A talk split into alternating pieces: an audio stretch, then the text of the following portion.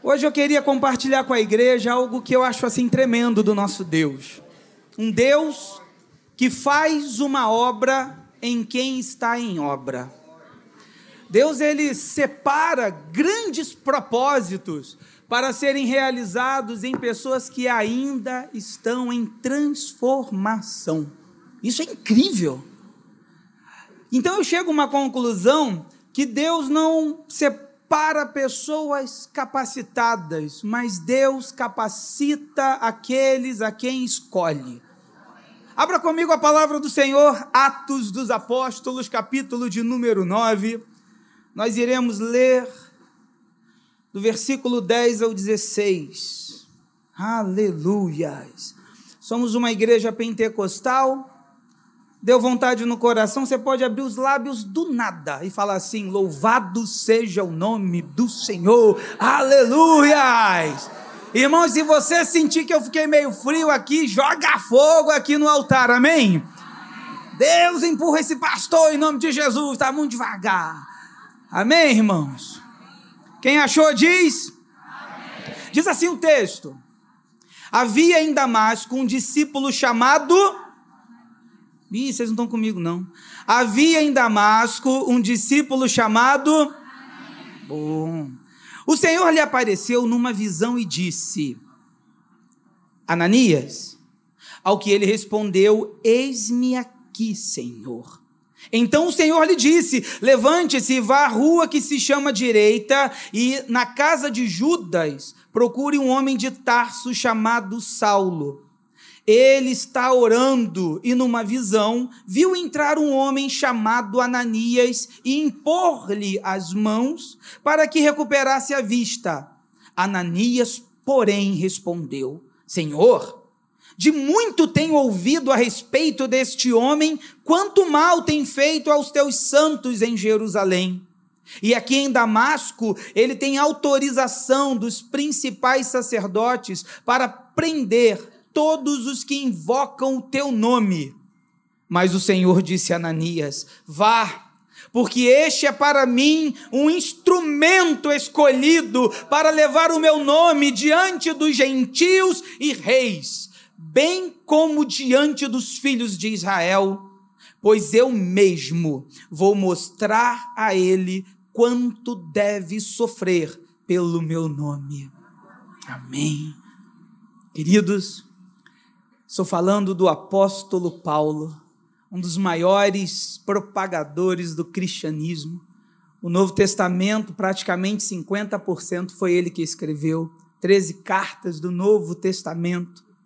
Paulo, antes de se converter ao cristianismo, ele era um perseguidor, o Saulo de Tarso, o perseguidor da igreja de Jesus, da nova fé que se levantava através de um homem de Nazaré. Esse homem, o Saulo de Tarso, ele acreditava que perseguir os discípulos como um animal selvagem estava, ele estava fazendo a vontade de Deus. Essa parte que eu separei, ou a perícope, para que pudéssemos meditar, fala do momento em que ele se converte. O momento em que o Senhor Jesus alcança esse homem que era obstinado em perseguir a igreja de Jesus. É, essa parte aqui vai nos mostrar quando ele não satisfeito, quando houve a perseguição, depois que o diácono Estevão foi assassinado e ele consentiu, todos estão fugindo e Paulo pensando: ah, não vão correr não eu vou pegar cartas, autorização e vou para regiões mais distantes para perseguir e acabar com essa fé, acabar com essa religião do caminho, acabar com esse povo que prega Jesus Cristo. Mas no caminho de Damasco, uma luz brilhou e ele caiu ao chão cego, porque o Senhor Jesus falou com ele: Saulo, Saulo, por que me persegues? Deus alcançou este homem. Esse homem, irmãos, que tinha essa fúria, essa ira contra a igreja. Ele chega a dizer em Atos 26, a partir do versículo 10, Paulo vai fazer um relato dizendo: encerrei muitos dos santos nas prisões, e quando os maltratavam, eu dava o meu voto contra ele.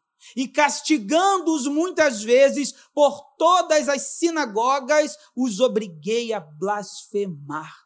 Paulo era terrível. Paulo falava: nega esse Jesus, nega. Maltratavam as pessoas. É mentira essa fé que tu segue. Fala mal desse Jesus. Ele era um lobo selvagem e é bem verdade, Paulo era. Você sabe que Paulo, ele era da tribo de Benjamim, ele era um hebreu da tribo de Benjamim, circuncidado ao oitavo dia. É interessante falar que quando, em Gênesis capítulo de número 49, Jacó vai reunir os seus filhos e sobre eles vai lançar uma profecia futura do que cada um iria se comportar segundo a sua tribo. E quando ele chega, é bonito, né? Ele chega em Judá, diz Judá: o cetro não sairá das tuas mãos, tu serás um leãozinho. Mas quando ele fala de Benjamim, ele diz assim lá, Gênesis 49, 27, Benjamim é lobo que despedaça pela manhã devora a presa e à tarde reparte os despojos. Paulo era um lobo que caçava ovelha. Paulo era um lobo que destroçava as ovelhas, mas pasmem a igreja do Deus vivo. Eles estavam maravilhados que o lobo que antes caçava, agora estava cuidando da igreja do Senhor. O lobo que antes matava, agora estava protegendo ovelha, irmãos. Deus transforma naturezas.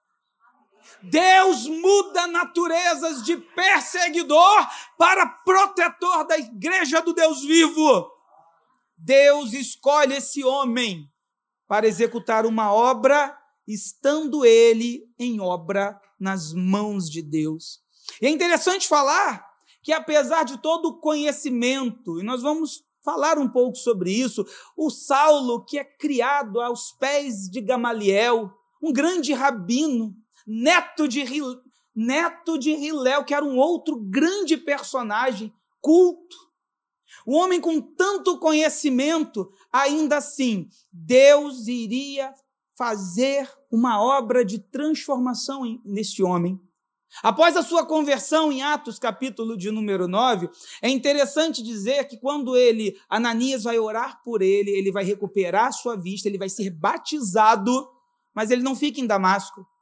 Ele fica três anos fora, ele vai para o deserto da Arábia. Paulo agora faz um retiro espiritual. Paulo vai fazer uma revisão, um encontro com Deus, ele vai meditar, e é interessante falar sobre isso, irmãos, porque o versículo 19 de Atos dos Apóstolos, capítulo 9, fala uma coisa, e no 20 já são três anos depois, que ele vai estar voltando, ou seja, Paulo vai para uma busca durante três anos, da presença de Deus, e quando ele volta para Damasco, três anos depois, ele começa a pregar, as pessoas começam a ficar escandalizadas, mas é interessante que vai se levantar uma grande oposição, porque Paulo se converteu. Conversão, na palavra do grego, é metanoia, é mudança de pensamento. Paulo mudou o seu pensamento, mas Paulo precisava mudar características da sua personalidade. Ele continuava aquele homem impetuoso, ele construiu grandes oposições, a tal ponto que em Atos 9, 25, os helenistas, os, os gregos, os, os, filósofos, os entendidos, sabe? Sócrates, Platão, Aristóteles, Parmênides, Heráclito. Eles agora estavam revoltados e cercavam a porta da cidade, tiveram que descer Paulo por um cesto para que ele não fosse morto. Paulo então resolve ir aos apóstolos, mas os apóstolos, o irmão de Jesus, Tiago, liderava a igreja, eles não quiseram receber Paulo. As pessoas tinham medo. Achavam até que era uma estratégia que Paulo estava usando, Saulo de Tarso, para agora pegar os líderes da igreja. Eles não quiseram receber. Até que o tal de Barnabé, vocês conhecem ele? O filho da consolação, ele acolhe Paulo, ele vai apresentar Paulo.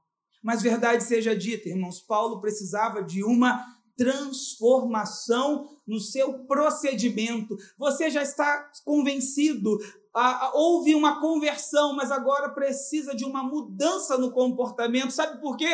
Porque Paulo está trazendo tumulto. Paulo está trazendo um grande. A igreja, nesse momento, está agitada. Sabe que em alguns momentos tem uma. Isaías, no capítulo 49, verso 2, versículo 2, ele diz algo assim: olha. Ele fez da minha boca uma espada afiada. Na sombra da sua mão ele me escondeu. Ele me tornou uma flecha polida e escondeu-me na sua aljava. Paulo era uma espada afiada falando, mas ele precisava agora ser polido. A flecha, ela tem uma haste de madeira e uma ponta, geralmente na época, ou era uma pedra ou era de uma ponta de metal. Essa haste de madeira ela precisava ser preparada. Então, o artesão, quando vai à floresta e traz um galho, ele precisa limpar. Não é assim nas nossas vidas? Deus está nos resgatando, ele precisa limpar alguns galhos. Porque flecha tem que ser retinha. Senão, quando o arqueiro lançar e ela não for reta, ela fica balançando, oscilando demais na fé e erra o alvo.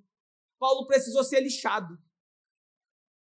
Paulo precisou passar pela primeira lixa, que é a lixa grossa. A lixa grossa nas nossas vidas vão tirando aquelas coisas mais visíveis, o palavrão, os maus hábitos, a embriaguez, os vícios. A lixa grossa já passou por ela, irmãos? Vai limpando aquilo que tem que sair logo. E a lixa fina? A lixa fina agora é para tirar aqueles gravetozinhos, para não, não furar o dedo. É aquilo que ninguém percebe, talvez é a soberba, a altivez. Pessoa até conhece gente geniosa? Olha só para mim, irmãos. Conhece gente geniosa? Difícil. Lixa fina, tem que dar uma polida. Paulo estava precisando disso, irmãos, porque Paulo chegou a um ponto que ele não estava percebendo a voz de Deus. Olha, enquanto ele começou a arranjar uma contenda disputando com os gregos, e os gregos lá em Atos 9, 29, querendo matar Paulo, o próprio Deus falou: Paulo, sai daí. Onde ele falou isso, pastor? Deus falou isso lá em Atos 22, versículo 18. Por quê? Paulo está sendo preso no templo e ele está rememorando no seu discurso de defesa o que Deus falou com ele nesse episódio. Deus falou com Paulo assim: Paulo, aqui em Jerusalém, eles não vão aceitar o seu testemunho. Sai daí, Paulo, vai para outros lugares. E você sabe o que, que Paulo fez? Ele ficou, irmãos. Não, Deus, presta atenção. Deus, deve ter algum problema aí, porque e quando mataram Estevão, eu estava lá, eu sou um homem entendido, culto, poliglota, falo outros idiomas, do you speak English, hablas espanhol? Eu falo muito bem, Deus. Deus tem alguma coisa errada, você não pode me tirar daqui, não. E aí no versículo 21, Atos 22, 21, Deus diz: Vai, Paulo, porque eu, eu hei de te enviar para longe. Paulo não vai, irmãos. Aí Deus, olha, eu vou falar uma coisa para você: fazia a obra e não ouvia a voz de Deus é meio complicado. Porque aí Deus faz uma outra coisa, Deus fala com a igreja. Então, lá em Atos 9,30, a própria igreja, todo mundo aí pensou, aqui pregando lindinho. E todo mundo se levanta, vem cá, pastor, vamos ali rapidinho, no ponto de ônibus ou no metrô. Já até chamei o Uber para o senhor. Ô povo gentil, pegaram Paulo, levaram ele, todo mundo até Cesareia, colocaram ele no navio e fizeram assim, ó, here we go. Mandaram Paulo de volta para Tarso. E aqui nós aprendemos uma lição, irmãos. Na obra de Deus, nós precisamos ouvir o chamado do Senhor. Se você, você pode ter o talento que for, você pode cantar bem, meu filho, minha filha, e que você pode ser usada no mistério maravilhosamente, mas se você não ouve a voz de Deus, não serve para a obra. Se você estiver caminhando, ah, pastor, mas Deus me usa, eu sou eloquente na palavra, mas se você não tem mais sensibilidade com o Espírito Santo, Deus vai te mandar para casa, Deus vai te colocar um pouquinho em stand-by para que você possa refletir que Ele é Deus. E eu fico imaginando que Paulo deve ter ido embora meio chateadinho, meio bicudinho. Vão me ligar. Dez anos que ele ficou lá, irmãos. Dez anos. E aí, sabe o que, que acontece com a igreja? Atos 9, 31, a Bíblia diz que a igreja em toda a Judéia, Galiléia e Samaria tinha paz. E eram edificadas e se multiplicava, andando em temor do Senhor e consolação. Paulo foi embora, a igreja cresceu, a igreja prosperou, houve paz. Há momentos na vida, irmãos, que nós precisamos seguir a voz de Deus. É Deus que faz a obra. Eu fico impressionado, pastor Patrick. Tem gente que pensa isso. Não, Deus precisa de mim. ah, precisa sim, filho. Oh, demais.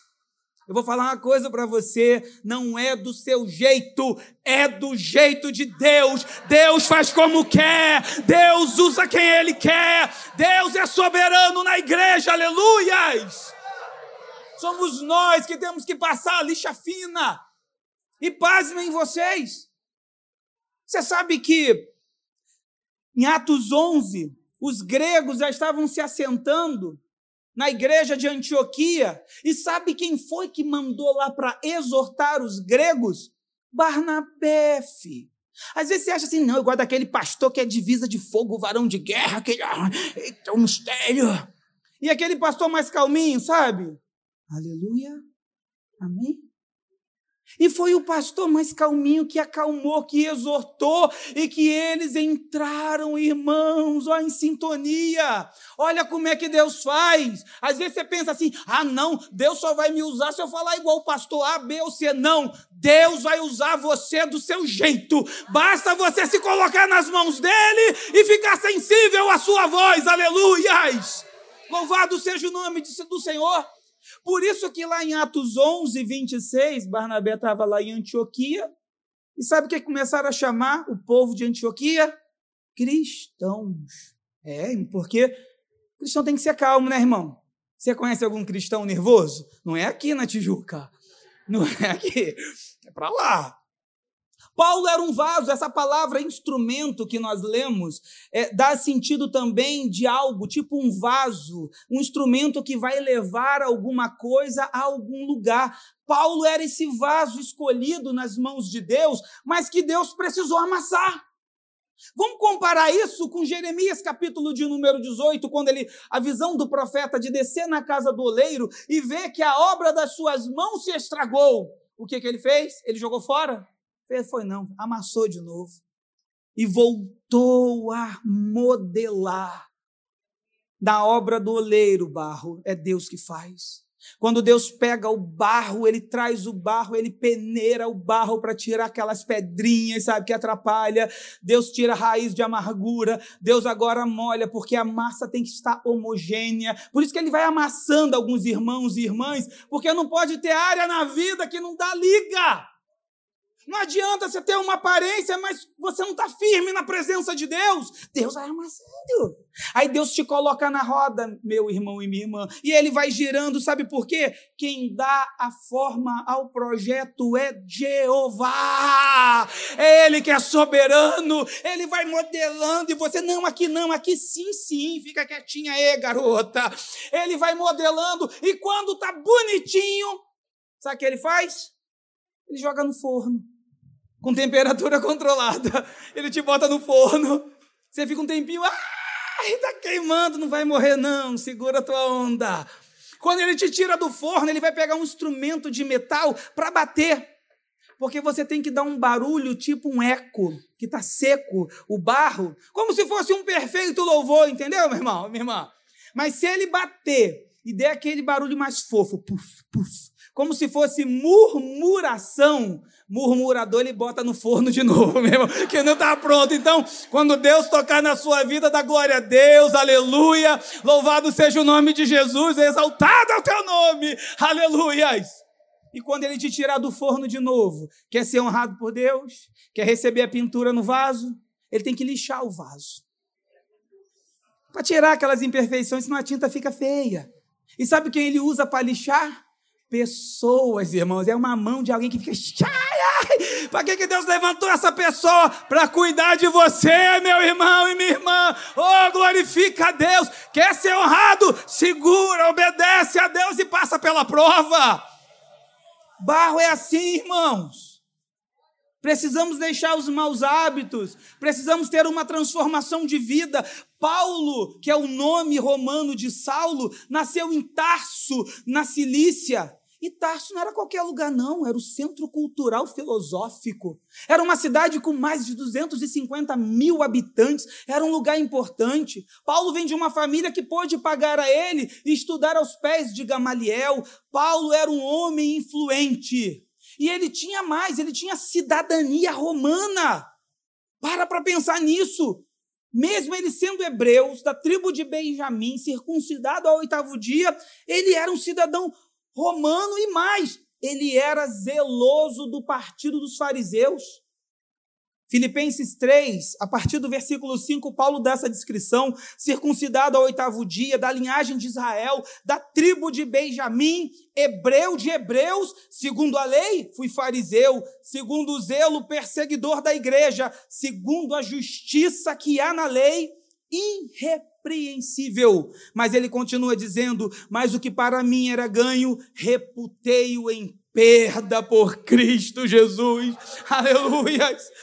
Irmãos, o lobo que despedaçava estava sendo amansado. E sabe o que é interessante? Paulo fica dez anos de molho, não fica? Sabe quem vai resgatá-lo? Barnabé. Esse Barnabé é chique demais. Eu gosto de Barnabé. Barnabé lembrou de Paulo. Acho que eu vou buscar Paulo. Foi lá buscar Paulo. Irmãos, Deus tem levantado Barnabés espirituais para cuidar de Paulos e Paulas. Sabe essa pessoa que está do seu lado aí, Barnabé? Deus botou para você cuidar. Sabe esse marido que você recebeu? Deus botou para você cuidar. Vai, Barnabé. Sabe essa esposa? Ai, Barnabé, esse filho levado, Barnabé, cuida dele. Deus tem levantado uma igreja de Barnabé que cuida de pessoas, que não esquece pessoas, que lembram de pessoas. E olha que coisa linda, irmãos. O Espírito Santo falando com a igreja. Atos capítulo de número 13, eles oraram a Deus. Tiago está liderando a igreja. Aí o Espírito Santo fala assim: vou levantar dois por uma obra missionária. A primeira viagem. Quem? Aí saiu o nome. Barnabé, líder, e Paulo, auxiliar.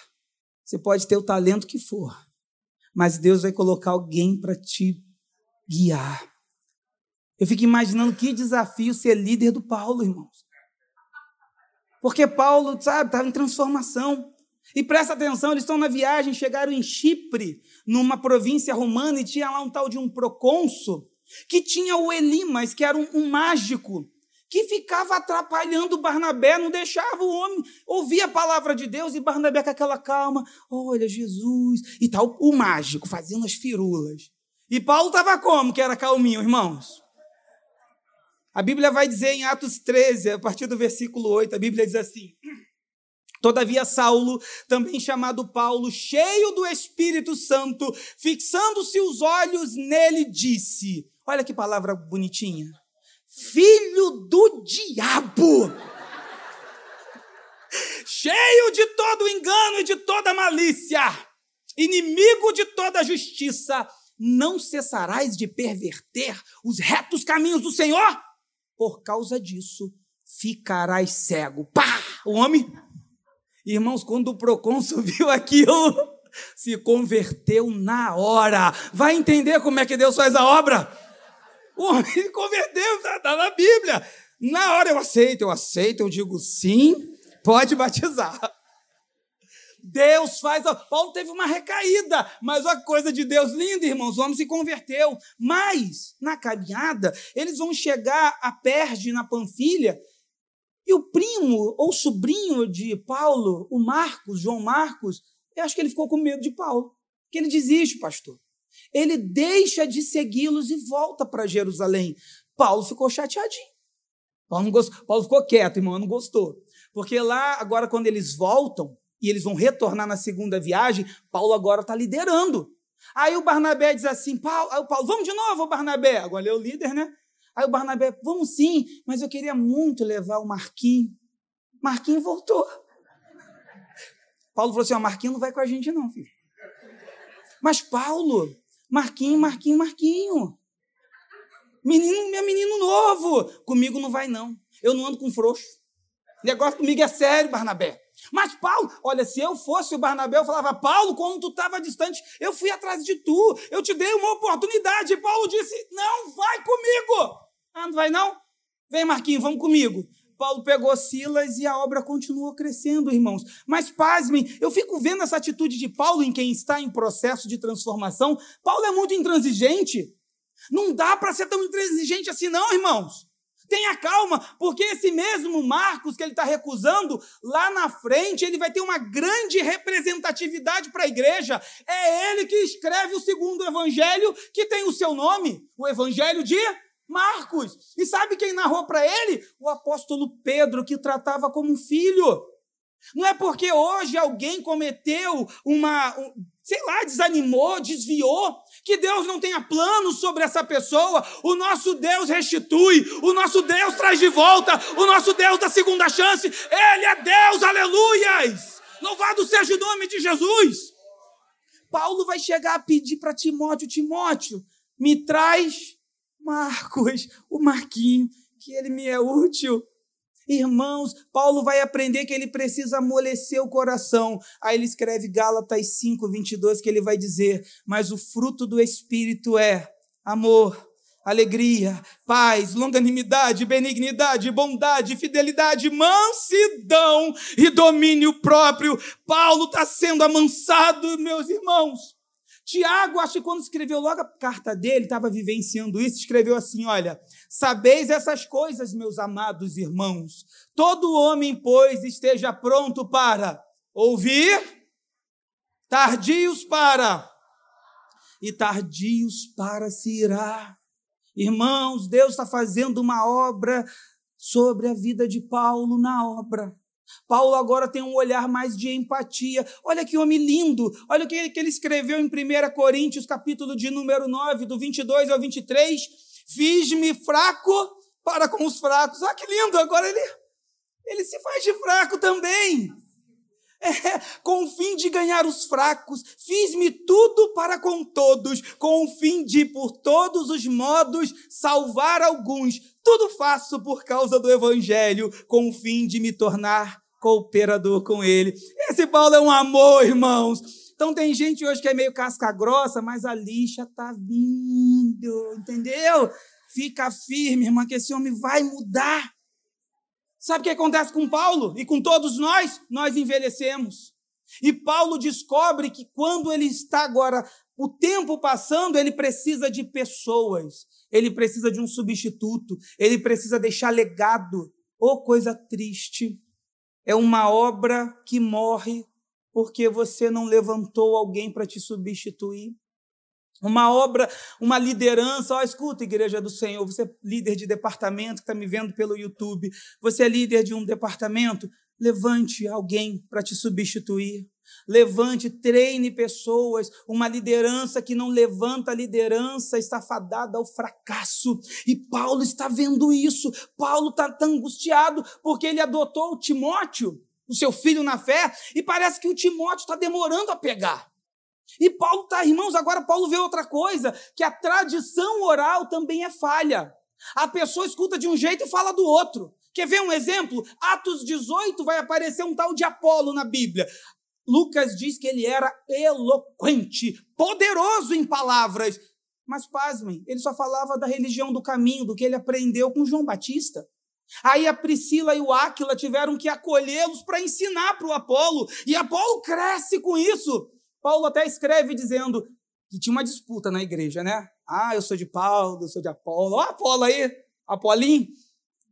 E aí Paulo diz assim: hum, hum, hum, eu plantei. Apolo regou, mas quem dá o crescimento é o Senhor. Então não é nem o que planta, nem o que rega, mas é Deus, aleluias, que faz crescer. Oh, meu Deus. Irmãos, Paulo precisa levantar líderes. Paulo precisa escrever. Mas vou contar que ele não está aqui. Parece que é coisa de Paulo, né, gente? Os Paulos são agitados, né?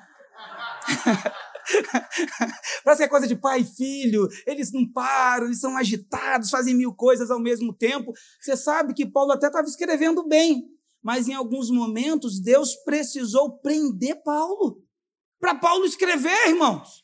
E Paulo vai ter lindas literaturas, até o Russell Sheld, Russell, pastor Russell Sheld, vai escrever as epístolas da prisão, das cartas que Paulo escreveu enquanto estava preso. Tem alguns momentos, santo e santa, que Deus vai precisar te parar que Deus vai precisar te segurar um pouquinho para você refletir, rememorar. Sabe, irmãos? Tem momentos que Deus fala: calma, coração, que eu estou no controle da tua vida. Não é você que resolve, sou eu que resolvo a sua história. Oh, aleluias! Esse apóstolo mais influente do evangelho, talvez você esteja assim: meu Deus, eu quero ser igual Paulo. Você sabe que eu já pensei isso e desisti, irmão? Só acredita? Falei, não estou querendo esse negócio, não. Depois que eu li, está lá, 2 Coríntios 11, a partir do versículo 23. Olha que testemunho lindo. Eu ainda mais. Em trabalhos, muito mais. Muito mais em prisões, em açoites sem medida. Em perigos de morte, muitas vezes. Cinco vezes recebi dos judeus uma quarentena de açoites menos um. Fui três vezes fustigado com varas. Uma vez apedrejado em naufrágio Três vezes, uma noite e um dia passei na voragem do mar, em jornadas muitas vezes, em perigos de rios, em perigos de salteadores, em perigos entre patrícios, em perigos entre gentios, em perigos na cidade, em perigos no deserto, em perigos no mar, em perigos entre os falsos irmãos, em trabalhos e fadigas, em vigílias muitas vezes, em fome e sede, jejum muitas vezes em frio e nudez. Mas você acha que ele achou ruim? Aí você lê Romanos 8, a partir do 36, ele diz assim: em todas essas coisas, porém, somos mais que vencedores por meio daquele que nos amou, porque eu estou bem certo de que nem a morte, nem a vida, nem os anjos, nem os principados, nem as coisas do presente, nem do porvir, nem os poderes, nem a altura e nem a profundidade nem qualquer outra criatura poderá separar-nos do amor de Deus que está em Cristo Jesus, nosso Senhor, aleluia! Esse homem está se tornando invencível em Cristo, aleluia! Isso é uma fé, irmãos. Isso é uma fé que não se abala mais. Isso é uma fé que ele, olha, ele estava preso. Ele escreveu, ele escreveu quando estava preso, a primeira prisão, no final da carta de Filipenses, ele diz assim: Eu estou convencido, eu estou certo, nada tira da minha mente de que aquele que começou a boa obra em vocês vai completá-la até o dia de Cristo Jesus. Oh, aleluia! Deus vai te melhorar, te aperfeiçoar, Deus vai te fortalecer a cada dia, aleluia! Eu tenho que terminar, irmãos. Eu vou pedir para o Ministério de Louvor ficar perto, viu? Eu já olhei o relógio, o relógio está piscando para mim, não sei se é um sinal, não sei se é visão. Deixa eu te falar uma coisa. Esse Paulo envelhecido que está procurando uma, um, um substituto, esse Paulo envelhecido, meus irmãos, ele entendeu uma coisa. Eu acho lindo isso. Ele fala assim, olha, lá em 2 Coríntios 4,16: Por isso, não desanimamos. Pelo contrário, mesmo que o nosso homem exterior se corrompa, está dizendo o corpo.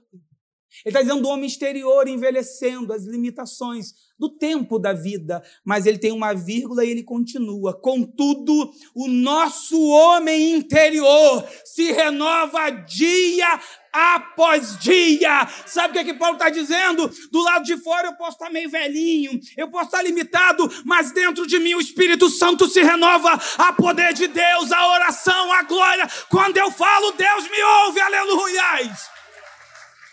Nós precisamos convocar a terceira idade. É. Porque nós nunca vivemos uma geração tão Nutella como estamos vivendo no tempo de hoje. Vivemos uma geração, na minha visão, que sabe negociar demais e renunciar de menos. Antigamente, muitos aqui de cabeça branca renunciaram a coisas na vida que eram tão importantes e Deus deu vitória. E nós precisamos ensinar para essa geração, para mim, que sou jovenzinho ainda. não ri não, irmão, para. É Cronos da Natura. Eu quero convocar a terceira idade em nome de Jesus. Não se afasta da igreja, não. Parece que essa pandemia é o capeta que veio deixar o povo longe, mas vem em nome de Jesus. Impõe as mãos sobre essa garotada nova, essa pastorada nova, e diz: Senhor, assim como tu foste no passado, na vida de grandes homens e mulheres, age novamente nessa geração. Não seja uma geração que negocia, mas seja uma geração que renuncia para a tua glória. Aleluias! Paulo está escrevendo a última carta, irmãos. A última carta que Paulo escreve é segunda carta, segunda Timóteo, chamada também de epístola pastoral. Ele vai falar três coisas aqui que eu quero fechar para a igreja nesse pouquinho tempo. Três coisas que Paulo vai. Um homem que está preso, segunda prisão, ele está condenado à morte. Todos os todos, todos abandonaram Paulo. Paulo está numa masmorra insalubre. Paulo está sofrendo. Paulo está sozinho. Mas sabe o que esse homem condenado à morte, já com a espada no pescoço, no corredor da morte, vai escrever? Primeira coisa que ele vai lembrar para Timóteo e que a igreja precisa tomar posse para si: avivamento. 2 Timóteo 1, 6, 7, ele vai falar assim: Timóteo, por esta razão, pois, te admoesto que reavives o dom de Deus que há em ti, pela imposição das minhas mãos. Sabe o que, é que essa palavra reaviva quer dizer coloca fogo. Põe fogo nesse teu chamado. Põe fogo nessas suas orações. Para de fazer oração rasa e creia que Deus ouve a sua voz. Começa a avivar, começa a buscar o batismo com o Espírito Santo, começa a buscar o reavivamento do Espírito Santo. E Paulo continua dizendo: Timóteo, Deus não te deu o espírito de covardia. Deus te deu o espírito de poder, de amor e de moderação. Esse homem entende no fim da vida que para resistir às lutas tem que avivar no Espírito Santo. Segunda coisa que Paulo vai escrever: zelo pela palavra. 2 Timóteo 4,13, ele diz assim: Quando vieres, traze a capa que eu deixei em Troade, estava frio, na casa de Carpo, bem como os livros, e especialmente, ele vai dar um ênfase, os pergaminhos esse homem no corredor da morte não abre mão da palavra de Deus. Esse homem no corredor, no final da vida, ele quer estar com a palavra. Não abra mão da palavra de Deus nas escuridades da vida. Salmo 119, verso 105: Lâmpada para os meus pés e luz para o meu caminho é a tua palavra. João 14, 21. Aquele que tem os meus mandamentos e os guardam, é esse o que me ama. E aquele que me ama será amado por meu Pai. Eu o amarei e me manifestarei a ele Salmo número 1, verso 2. Antes, o seu prazer está na lei do Senhor, e na sua lei você medita de dia e de noite, pois então será como uma árvore plantada junto a ribeiros de águas, cujas folhas não caem, cujo fruto dá na estação própria, e tudo que você fizer, colocar a mão, se empenhar, será bem sucedido, aleluia! É a palavra de Deus que é viva a igreja, é a palavra. Oh, aleluias! Paulo é invencível. A palavra te faz ser invencível. Não é que você passe por, não passe por problemas. Não é que você não tenha perdas. É que a sua fé não é abalada. Sabe por quê? Terceira coisa. Paulo sabe para onde ele vai. Aleluias! Ele escreve assim, 2 Timóteo 4, 5 ao 7. Tu, porém, ser sóbrio em todas as coisas, suporta as aflições, faz o trabalho de um evangelista, cumpre cabalmente o teu ministério. Quanto a mim, estou sendo oferecido por libação, e o tempo da minha partida é chegado crente não morre, não, irmãos. Chega o tempo da partida, o Senhor chama os seus, Deus se alegra, irmãos, quando Ele te chama. Vai vir o tempo da nossa partida, não para uma morte eterna, mas para uma vida em Cristo Jesus. E Paulo completa: combati o bom combate, acabei a carreira e guardei a fé. Aleluia!